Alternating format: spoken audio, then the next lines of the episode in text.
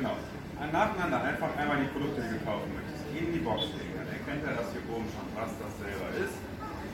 Na, dann siehst du, okay, das ist eine Kappe für 6,99. Dann kannst du den Gürtel auch noch hinter. Brauchst du gar nicht rausnehmen, kannst du einfach hinterher. Der erkennt das nämlich nur einmal. Ich sehe noch den Smartphone-Belt für 9,99 Euro. Und dann, das war's, ne? Okay, dann könnt ihr hier einmal, kommt da dran, einmal auf Bezahlen drücken. Genau.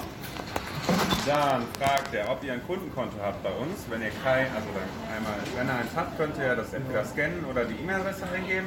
Wenn nicht, einmal hier unten auf das Gelbe drücken. Ich habe, kannst du ruhig machen, einmal hier drauf. Ich habe keine Kundenkante.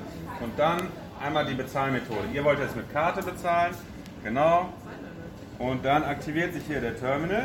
Da muss man dann einmal die Karte entweder drauflegen oder hier unten einmal einstecken. Genau, jetzt überprüft er, ob das funktioniert.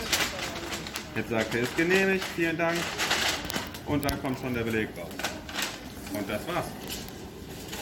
Ist das viel? Ja, da stehen viele Händlerinformationen drauf. Aber das ist im Prinzip auch der Beleg. Ne? Hier sieht man, was man bezahlt hat. Wie lange arbeitest du schon hier? Äh, fast vier Jahre. Und ähm, darf ich fragen, wieso ihr solche Kassen implementiert? Äh, damit wir uns mehr darauf konzentrieren können zu beraten äh, und einfach den Kunden, also ich sag mal an der Info oder am Kassenbereich, äh, die Kunden sind meistens hektisch, wollen schnell wieder raus. Wir geben denen die Möglichkeit, äh, im Prinzip sich nicht in die Schlange zu stellen, sondern ähm, sich selber abzukassieren.